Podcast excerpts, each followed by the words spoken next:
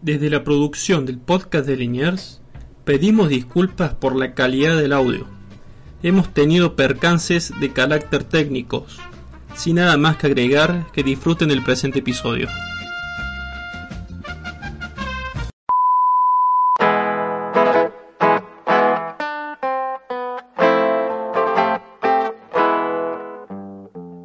Bienvenidos a la tercera entrega del podcast de Liniers. Esta vez vamos a tratar el tema de la Escuela de Salamanca. Soy Agustín Sueiro y me acompañan Ángel Manuel García Carmona, de editorial tradicionalista, Horacio Justo, de Fundación Libre, y Gastón del Río, también de Fundación Libre. Como sabrán, la escolástica española es un movimiento que se mete dentro de lo que fue el siglo de oro español, que en general nosotros lo conocemos, que entre el siglo XVI y el XVII se da un momento de gran proliferación de obras artísticas, pero también fue muy importante para lo que fue la historia de las ideas políticas, jurídicas. Las dos ramas principales de la Escuela de Salamanca están conectadas con lo que fueron la Orden de Santo Domingo y la Compañía de Jesús. La Orden de Santo Domingo tenía, seguía más cercanamente lo que es la filosofía de Santo Tomás de Aquino, y la Compañía de Jesús en ese sentido era más independiente. Y entre los autores más importantes, que igual después vamos a hablar bien de cada uno de ellos, podríamos mencionar del lado de los dominicos a este, Francisco de Vitoria, por ejemplo, a Domingo de Soto, y del lado de lo que fue este, de los jesuitas, a Francisco Suárez, por ejemplo, o a Luis de Molina. Bueno, con la introducción que nos ha hecho Agustín, nos parece que sería prudente entender el contexto en el cual surge la Escuela de Salamanca.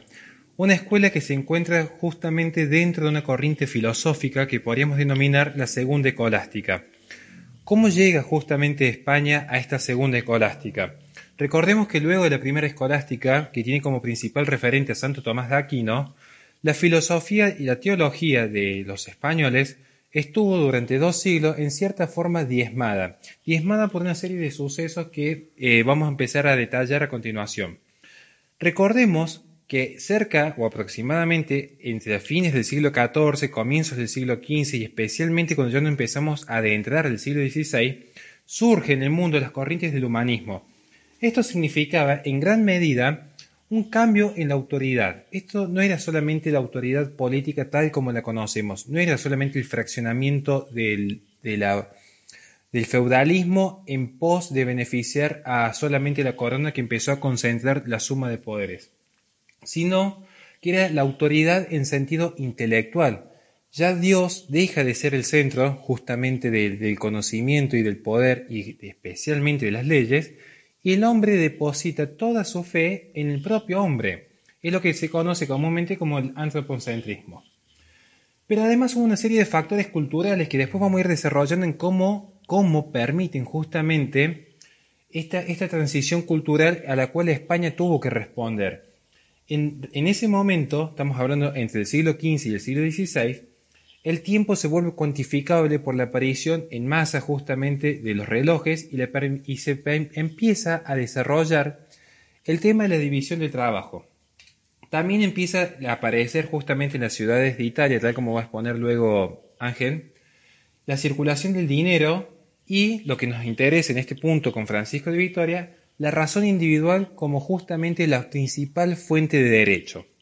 En este sentido, Francisco de Vitoria, que vendría a ser la respuesta al humanismo en su versión española, nos presenta una serie de postulados que intentan justamente retomar la primera escolástica, es decir, amalgamar los conocimientos en teología que poseía la vasta filosofía española y poder conjugarla justamente con todas estas corrientes europeas que iban llegando desde Francia hacia Europa y que existía la posibilidad que se difuminaran también en América. Por eso era importante justamente revalidar los conocimientos previos que tuvieran los teólogos y los filósofos para evitar la, incursión de ideas que eran totalmente nocivas para el bien común de la, sociedad española.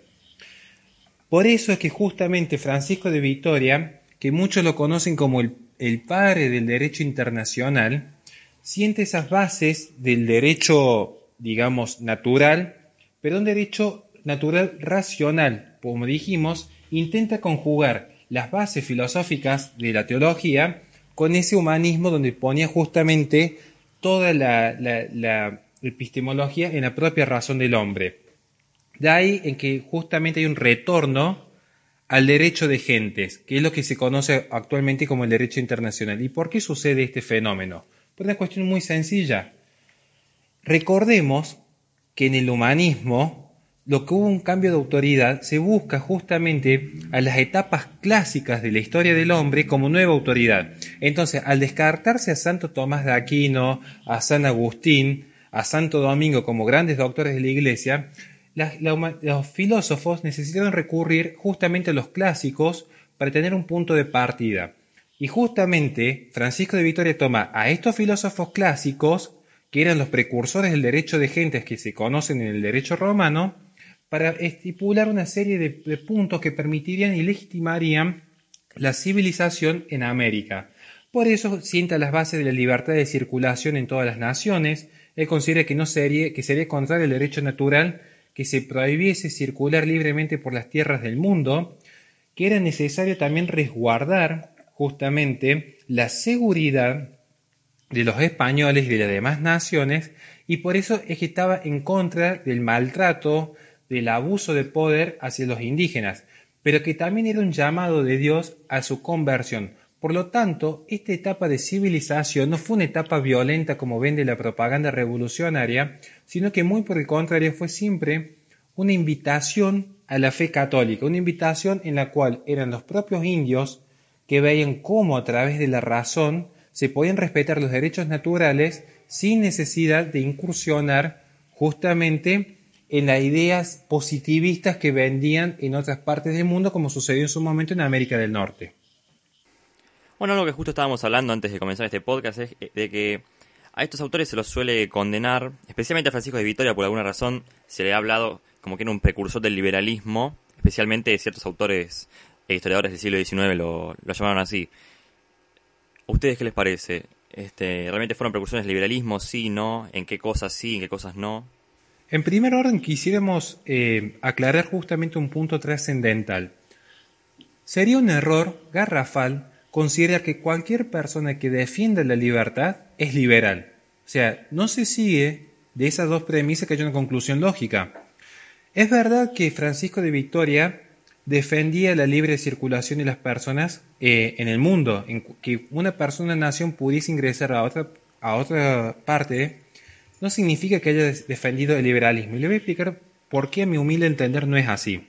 En primer lugar, Francisco de Victoria sostenía la unión indisoluble del derecho con la justicia y una visión de una justicia teológica. Entonces, el liberalismo que de base sienta las bases de la justicia en el hombre y no en Dios, difícilmente podemos considerarlo liberal.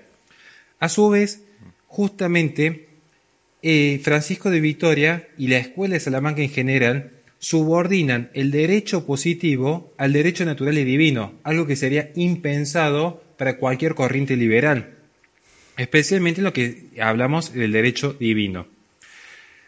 Considera que no es obligatoria la ley injusta, hay un fundamento moral en toda política. Y aquí es el punto clave para entender a Francisco de Vitoria. En este, en este sentido, tenemos que considerar que el Estado moderno es una creación del príncipe de Maquiavelo. Maquiavelo, quien divide justamente la moral y la política, describe que era posible un mundo político sin la moral. Francisco de Victoria es la respuesta a ese postulado y él considera que la política tiene que estar subordinada a la moral. Por lo tanto, esta respuesta antimaquiavélica que, ofrece España al mundo no puede ser considerada liberal, aun cuando muchos quieran decir que es precursor del liberalismo porque sostuvo y fundamentó una suerte de comunidad internacional, una universidad, digamos, una universalidad del derecho basada en una corriente eh, naturalista,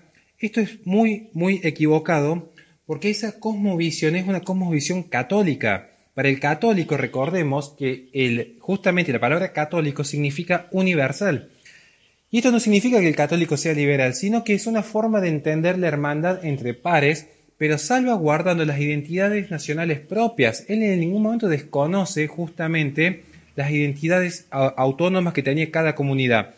Por eso es que él toma en ese punto, pero lo logra conjugar a que dichas autoridades de dichas comunidades tenían que estar limitadas a un derecho natural y un derecho divino. A partir de esta respuesta que le da sobre todo el liberalismo clásico, mi amigo Horacio, me gustaría ya traer a colación eh, un liberalismo ya del siglo XX, como puede ser la escuela austríaca, que intenta encontrar, según muchos autores de la misma, como puede ser el mismo Rothbard, o incluso actualmente Jesús Huerta del Soto también intenta decir esto, de que eh, algunos eh, estudios económicos que hizo la Escuela de Salamanca sirvió como base a lo que luego va a venir, digamos, como antecedente a la Escuela Austríaca.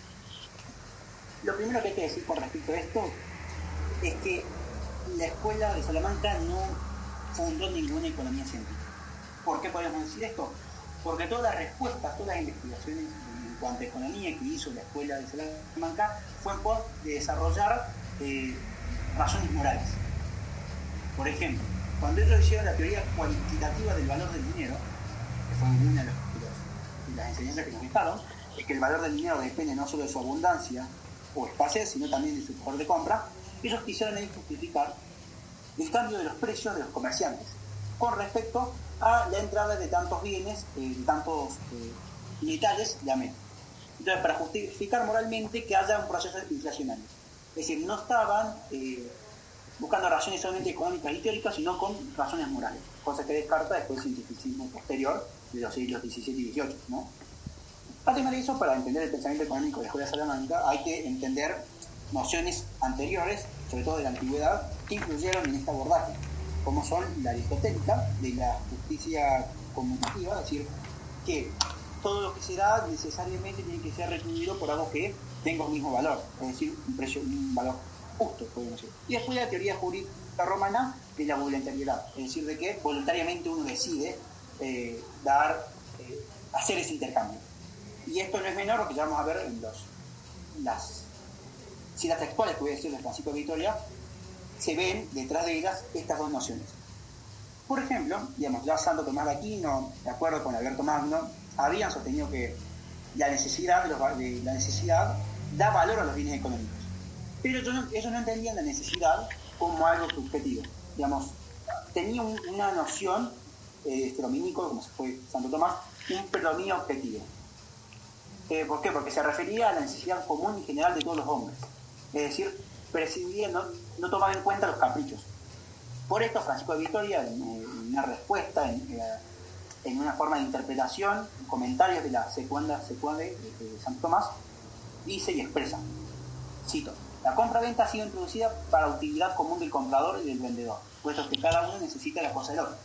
Lo que es común, o sea, uno compra y vende porque necesita y algo de Pero acá agrega Victoria, y esto derriba todas las naciones liberales posteriores, por consiguiente debe establecerse entre ellos el contrato según igualdad objetiva, pues lo que ha sido introducido para común utilidad no debe grabar más a uno que a otro. Con esta frase acá Francisco Victoria trae a colación el precio justo, es decir, yo, no puedo introducir algo que agrave al otro, si no es algo objetivo, es decir, si no hay una igualdad objetiva. Y además, bueno, aparte de la colación de que no tiene que ser una, de manera forzada. Pero ¿por qué también es importante esta noción de, ser forzado? Porque eh, también explica eh, el mismo Francisco Victoria, hay unas cosas, hay cosas que son necesarias para la buena marcha de las cosas y para la vida. Y por ellas no se puede exigir más de lo que valen es decir, no puede haber un precio mayor de lo que vale esa cosa. Y no sirve decir que el que quiere no se le hace injuria. Es decir, no se le puede decir al que quiere comprar, sin importar el precio, que no se le hace injuria. Pues en este caso no, sea, no hay una decisión voluntaria porque existe una coacción, pues la necesidad lo obliga. Es decir, Francisco de Victoria, igual que Santo Tomás, pensaban que era una coacción eh, la necesidad. Es decir, si hay necesidad, porque es algo un bien que necesita la persona, el precio justo es el que vale no puede ser el precio acordado. El precio liberal es el precio equilibrado, es decir, el precio entre el que quiere vender y el que quiere comprar. ¿Me hice entender, eh, muchachos? Tira toda la noción posterior de que, que tiene los liberales, sobre todo la escuela acá, de que no hay un precio justo, sino más bien el precio que acuerde el comprador y el vendedor. Bueno, Francisco de Victoria, entre otros, yo reduje este autor para no, no, no irme de ramas, Francisco de Victoria y otros autores de la Salamanca piensan no. No es un, precio, no es un precio justo el que, se decide entre el vendedor y el comprador. El precio justo es el que vale el objeto, objetivamente, por su utilidad. Y ya, como dije, la utilidad es entendida, como lo tenía Santo Tomás, de que es objetiva según la condición de los hombres. Existe una especie de discusión entre católicos y protestantes sobre los orígenes del capitalismo. Cuando digo capitalismo, quiero referirme a lo que Juan Pablo II, bueno, San Juan Pablo II, consideró en sus intenciones de la centésimos anus como una economía de mercado libre y donde hubiera una serie de normas morales. El caso es que se suele decir que eso provino de las teorías de Max Weber, la parte progre del liberalismo y del libertarismo, siempre tan enemiga de la cristiandad, a no ser que haya algún tonto útil, opta por decir que los católicos defienden naciones atrasadas y que el protestantismo defendió la modernidad en el buen sentido, el progreso y el desarrollo económico. Pero es que ese espíritu comercial del que se podría hablar, el comercio que brinda la paz y permite a las personas de distintos puntos satisfacer sus necesidades, surgió en ciudades costeras y marítimas de Italia, como Venecia, Florencia y Génova. Lo que es la actual Italia siempre ha destacado por ser un territorio católico, que ahora haya declive y que el fervor católico esté en otra parte, aparte, pero puestos a, hacer cierta extinción, diríamos que históricamente ha pesado más el catolicismo.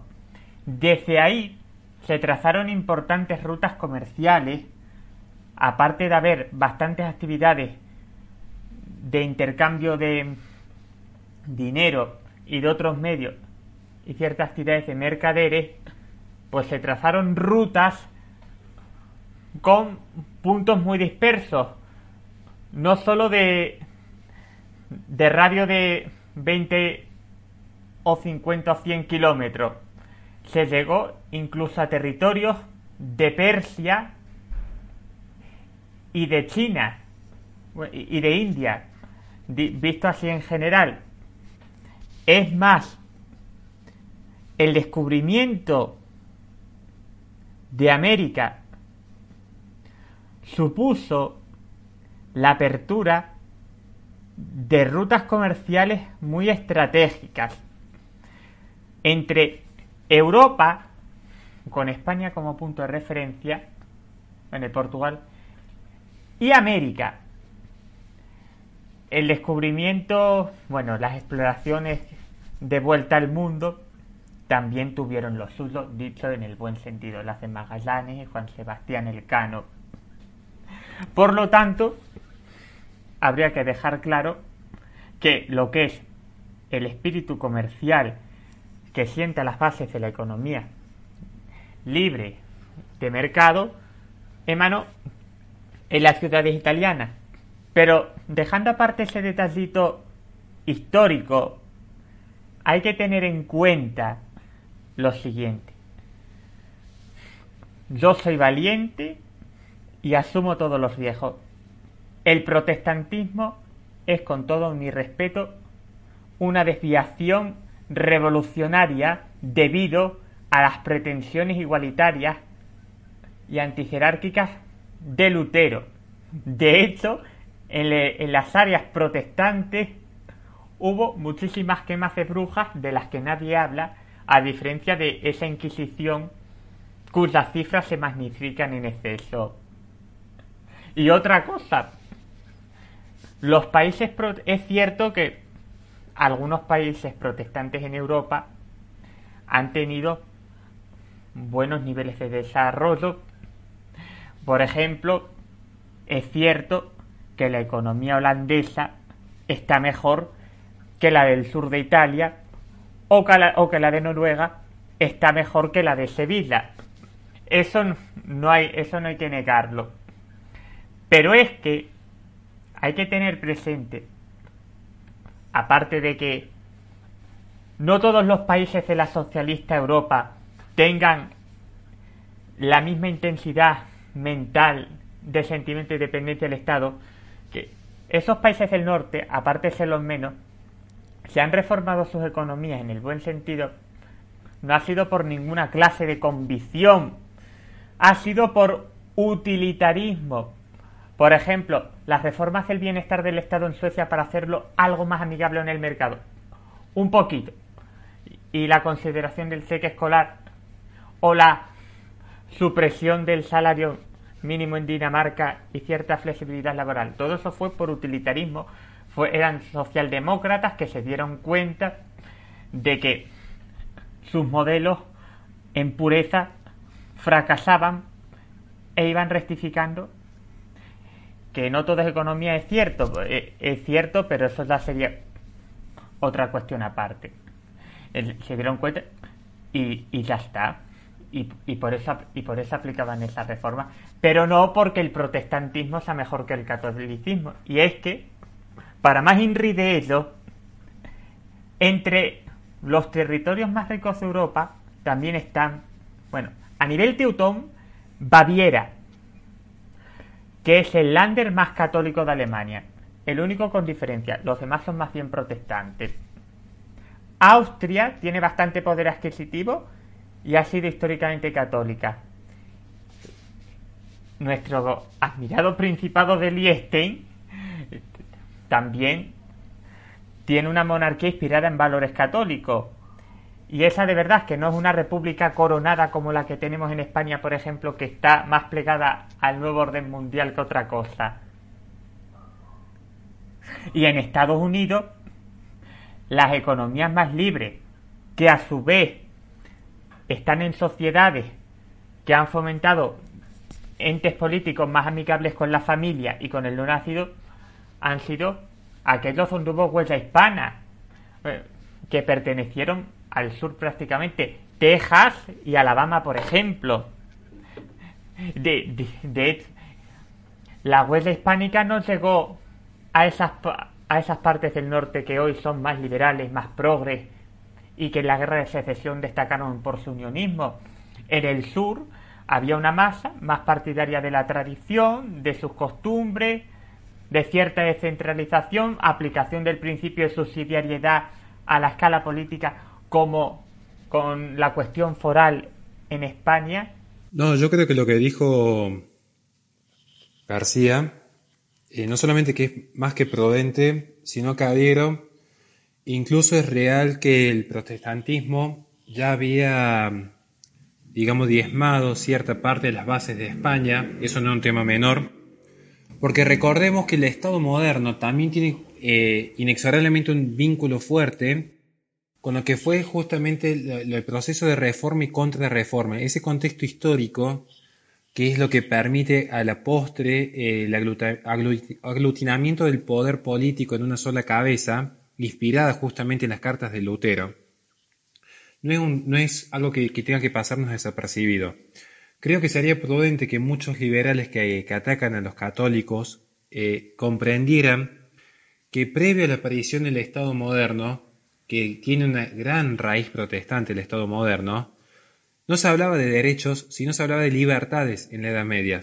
Libertades que eran defendidas tanto por las corporaciones como los gremios a los que pertenecía un ciudadano, libertades que eran defendidas por la Iglesia que controlaba a la corona, no existía el Estado tal como lo conocemos en ese momento.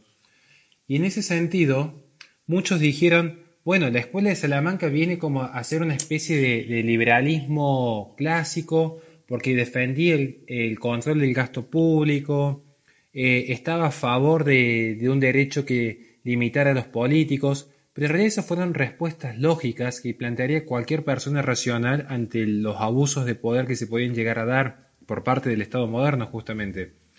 Sin embargo, la escuela de Salamanca, eh, dentro de sus connotaciones morales, políticas, jurídicas, consideraba que era óptimo, que era óptimo justamente la decisión completa entre lo que era el poder político y el poder eh, eclesiástico. Recordemos, recordemos que antes de la aparición del Estado moderno, antes del siglo XVI, las cofradías, las hermandades, que eran institutos propios de la Iglesia Católica, eran instituciones privadas, sostenían lo que hoy conocemos como la justicia social o, el sistema previsional de una manera muy eficiente, de una manera privada, sin necesidad de acudir al poder político. Y fueron justamente por presión de los protestantes que el Estado empezó a asumir cada vez más, más poder con las regalías. ¿Qué eran las regalías? Prerrogativas que le pertenecían a la Iglesia como institución privada que se les iba quedando el Estado, que era una incorporación política. Entonces creo que es prudente en algún momento realizar esta suerte de crítica y llamar a la reflexión para que cuando alguien critique, cuando alguien eh, batalle en contra de la Iglesia, sepan que a veces están simplemente siendo funcionales a los intereses de aquellos que tuvieron como único objetivo ver caer a esta institución. Sí, totalmente. Y además, yo creo que hay algo importante que habría que destacar, que es que sucede que muchas veces cuando diferentes pensadores y historiadores se ponen a analizar lo que es la historia de las ideas políticas, empiezan a buscar en los autores que analizan rastros, si se quiere, de, de, sus ideas. Por ejemplo, esperan que tal autor tenga una idea comunista, por ejemplo, y Justamente, como hicieron con Platón. Exactamente yo, yo estaba pensando en ese ejemplo, por ejemplo, de lo que es este Leo Strauss, ¿no? Que la agarra y empieza a buscar si hubo o no hubo comunismo en Platón. Y esto, hay un historiador británico que se llama Quentin Skinner, que lo, lo nombra y le pone el nombre de mitología de las doctrinas, que es justamente eso, es un error que sucede eh, por tener una mala metodología en lo que es historia de las ideas políticas en esta ciencia, en esta filosofía, si se la quiere llamar así, de buscar eso, buscar rastros de una ideología que probablemente no esté para nada presente y el autor nunca se haya puesto a pensar que iba alguien a terminar pensando en eso. La investigación condicionada, es decir, ya condicionada. Claro, sí, sí, sí. Bueno, justamente eso es lo que sucede con la escuela de Salamanca. Nosotros vemos que constantemente caen en errores anacrónicos, consideran liberal, si consideran que es liberal o no la escuela de Salamanca, porque ¿qué dicen? Dicen, no, mira, la escuela de Salamanca estaba a favor de limitar el poder, estaba a favor de que el derecho estuviese sublimado a un derecho natural, estaban a favor del control del gasto público, estaban a favor de, un, de una presión tributaria reducida y fiscalizada. Está bien, a ver, son institutos válidos, digamos, para cualquier orden político, pero no por eso se vuelve liberal, porque el liberalismo de por sí es un concepto moderno, entonces es un error anacrónico, como quienes tildan de genocida roca, o como hablan de que en el derecho, en la alta edad media existían los códigos. No, existía la palabra código, pero la sistematización codificada es un fenómeno eminentemente moderno, entonces no hay que cometer esos errores anacrónicos de atribuir conceptos modernos a fenómenos del pasado, hay que estudiar cada cosa en su contexto. Claro, acá mismo podemos ver en otra declaración de Victoria, en, ese comentario de la segunda de, de San Tomás, que él dice, con respecto a los precios, ¿no?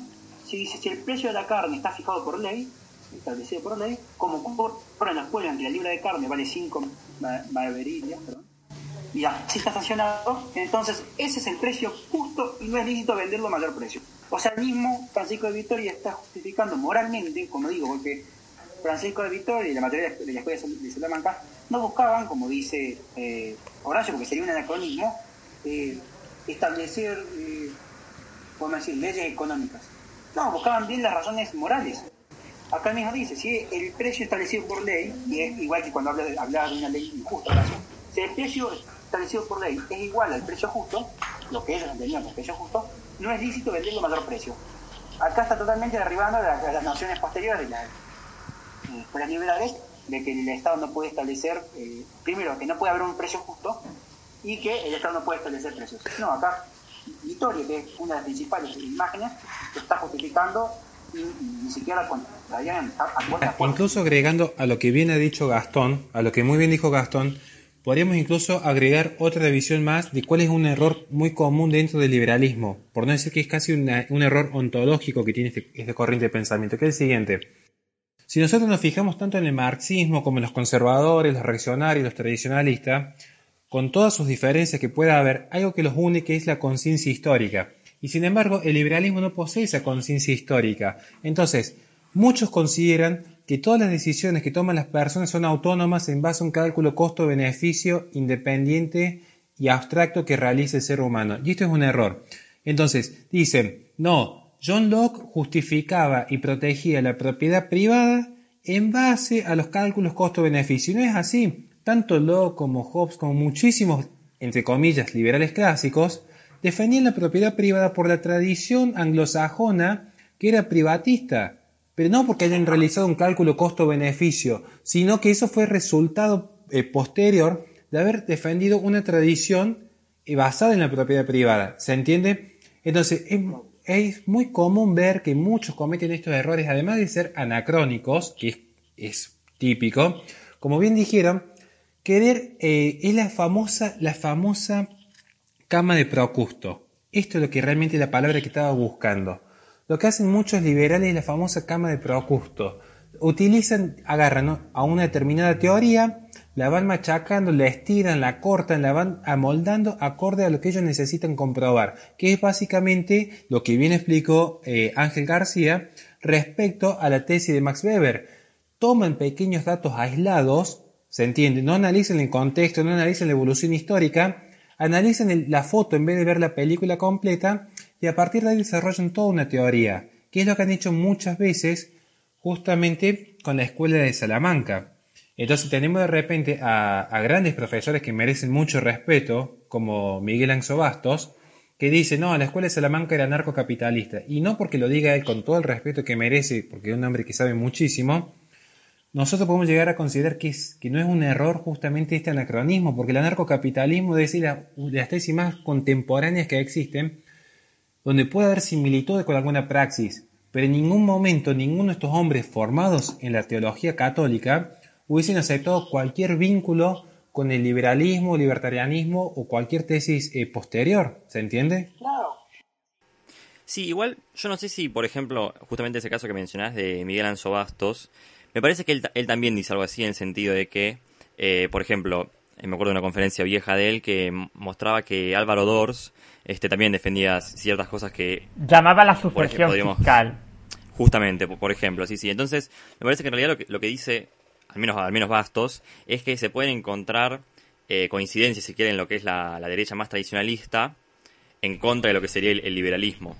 O sea, Perdona que interrumpa. Exactamente dice que... Sí, sí, sí, sí. Bastos en ningún momento en esa ofrecia, salvo que yo me haya despistado en algún momento, habló estrictamente de la Escuela de Salamanca. Lo digo porque como estaba aquí muy central en la escolástica, para tenerlo presente antes que nada, como un main warning. Él efectivamente enfatizó, como en otras ocasiones, en los puntos en común que hay entre el tradicionalismo y el libertarismo, pero el de derecha, no el partido lo libertario de Argentina o la corriente de Juan Pina. El buen libertarismo es el de Huerta de Soto, Hope, Thomas Wood y ese que solo abunda en Polonia en cuanto a mainstream. Él busca lo similar.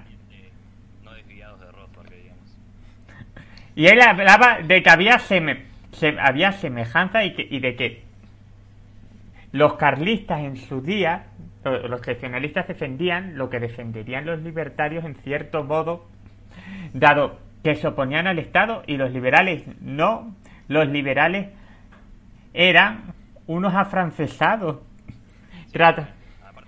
No es como ahora que en España con el que en España yo sé de gente que está en contra de la Revolución Francesa, pero que se considera liberal porque se ha cambiado aquí un poco la interpretación de liberal. Hay gente que podría estar de acuerdo con nosotros y se considera liberal o liberal conservadora, sin estar de acuerdo con Rousseau para nada, ni si. Hay muchos que que están en voz y no les gusta, por ejemplo, Cayetana Álvarez. Y por desgracia, el carlismo en España tiene una mala prensa, sin saber por qué, que les habla así como si les hablara de, de la apariencia del demonio, cuando en muchas cosas se podría estar de acuerdo. hay gente de voz que podría estar de acuerdo con el carlismo, si vienen de la parte más antiestatista, pues por la oposición al Estado, la defensa de la familia, de la rebaja de los impuestos, pero yo creo que esas leyendas negras solo se pueden combatir en la medida en la que los afectados nos movilicemos mediante bibliografía, redes sociales, charlas, propaganda, etcétera. Por estas cosas están los grupos de propaganda, la editorial tradicionalista, en Argentina el Centro de Estudios del Sur, Cruz del Sur y Fundación Libre para los Suyos, la Organización Monárquica en Polonia, etcétera. Y perdonadme que no quería hacer propaganda de ninguna entidad, simplemente, ya que estábamos hablando, poner ejemplos de realidad. Pero sí, Bastos, hablaba, Bastos hablaba de Es buena la aclaración totalmente. Yo lo que tengo visto fue justamente una conferencia que incluso suben a Juan de Mariana, donde sale todo el arco liberal a plantear que eh, Bastos había definido como que la escuela de Salamanca eran los primeros anarcocapitalistas. Entonces es válida la aclaración para justamente evitar este tipo de errores a posterior. Bueno, es que en, cuanto a la escuela de Salamanca, nadie ha dicho que se trataran de los primeros anarcocapitalistas, ni siquiera Huerta de Soto. Lo que sí que se ha llegado a, decir es que, es que muchas ideas de la escuela austriaca se basan en cosas que ya postularon en su día los escolásticos. Incluso también se sostiene cierta influencia de la previa escuela de Viena, en tanto que Austria ha sido históricamente católica. El imperio austrohúngaro no era protestante ni ortodoxo. Que nadie de... Básicamente, que luego dentro de la escuela austriaca hay cierta heterogeneidad. Aunque sea la más antiestatista e ius naturalista de todas, ius naturalista entendido como defensa del orden espontáneo, oposición al Estado, cautela ante el positivismo, no con ese naturalismo absoluto. pero hay cierta heterogeneidad. Continúa, continúa. Bueno, tenemos que entender que atrás de toda, incluso si idea económica, porque cuando yo entiendo que ustedes dicen hay cosas semejantes, sobre todo hablamos de, de plano en un plano económico, que es lo que más abordamos. Yo me considero seguidor de la escuela austríaca, la B. Eh, digamos, ¿cuál era la imagen que tenían, por ejemplo, del hombre de la escuela austríaca que de la escuela, de la escuela de Salamanca? Porque atrás de toda idea económica hay una idea antropológica. Y una idea también de, forma de Estado. ¿Cuál era el, fin político del Estado según la escuela austríaca? A ver. El mismo la libertad era la meta política. Eh, y, desarrollo un poco.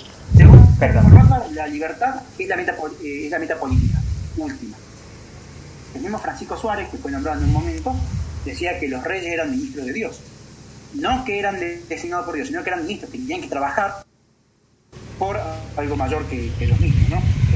No que venían designados por ellos, que eso es una idea posterior a... Sí, sí, sí, posterior. A ver, en cuanto a Rothbard hay que hacer una serie de aclaraciones. es un personaje que en su día... Vale. Justo lo iba a mencionar también, pero bueno, menciónalo tú antes. Trayendo colación a Boesio, a Santo Tomás, ¿qué van a decir la mayoría de las escuelas de, la mayoría de los personajes de la escuela de Salamanca? Como el mismo Luis de León. Van a decir que el ser humano es una, sustancia individual de naturaleza racional. Independientemente de, la materia, es decir, de si la materia lleva a cabo o no las, potencialidades que esa, que esa, ánima, que esa alma permita. Pero ¿qué te va a decir, por ejemplo, Mises? Mises, a partir del pensamiento nominalista, otra vez, definía el ser humano según cómo, cómo actuaba. Por eso dice que no había un ser humano en sí hasta que yo hubiera nacido. Totalmente diferente esa, esa noción de hombre que tenían. Y después también la definición de la misma libertad. ¿Qué va a ser la libertad? Hayek y el mismo de Soto en la actualidad dicen que la libertad es la ausencia de coacción. ¿Entendían por eso libertad los lo de la escuela de Salamanca? No, igual que la tradición católica se pensaba que la libertad es una potencialidad junto el intelecto y la voluntad para hacer el bien, y no para el mal. No había libertad para el mal.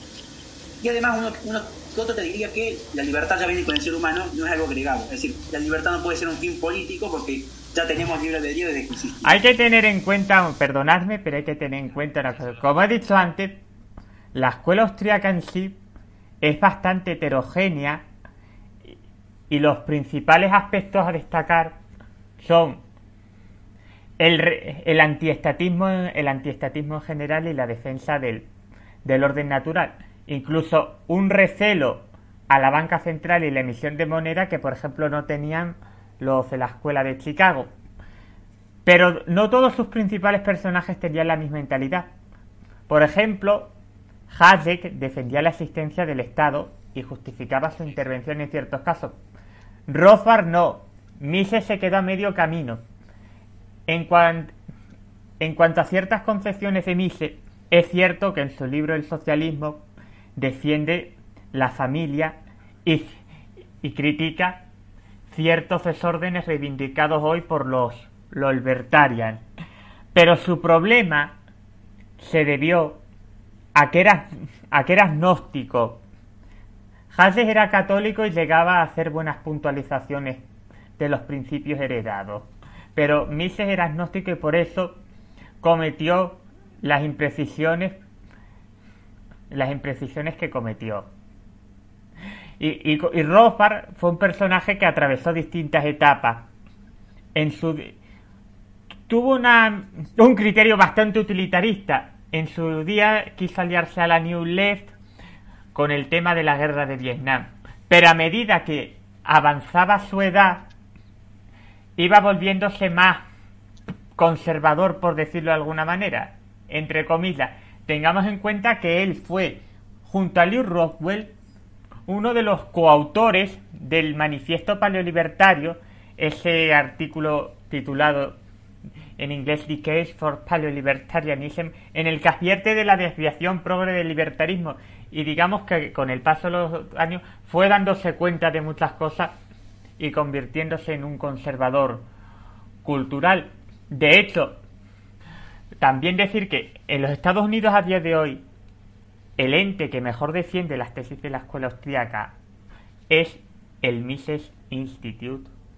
Y tiene a muy buenos católicos como Thomas Hood, que está metido en la ejecutiva, el, editor Ryan Making, Lew Rockwell, que es el presidente, también es católico, Ron Paul también anda metido y es un, y es un hombre bastante bueno en cuanto a que defiende vida, tradición y familia. ¿Me permites? Eh, sí, continúa. Perdona. La misma página del Mises Institute hicieron un, para volver a, la temática que abordamos, hicieron un, artículo eh, que decía, lo, se, titulaba Los verdaderos fundamentos de la economía, la escuela de Salamanca. ¿No? Y en la misma publicación afirmaba, eran tan favorables al libre mercado como la tradición escocesa posterior. O sea, refiriéndose naturalmente a Adam Smith, ¿no? Eh, a esas cosas me refiero. Primero con el colonismo, lo que, lo que dice ahí, sino que hay que entender, eh, no tanto vos mismo dijiste, las diferencias que hay dentro de la escuela austríaca. Al final esas diferencias, esos cambios, no son más, más que, sí, de, de, de, frente y no de, profundidad, ¿no? Es decir, cambia, eh, por ejemplo, Mises defiende la familia, sí, pero Mises realmente defiende la familia por una...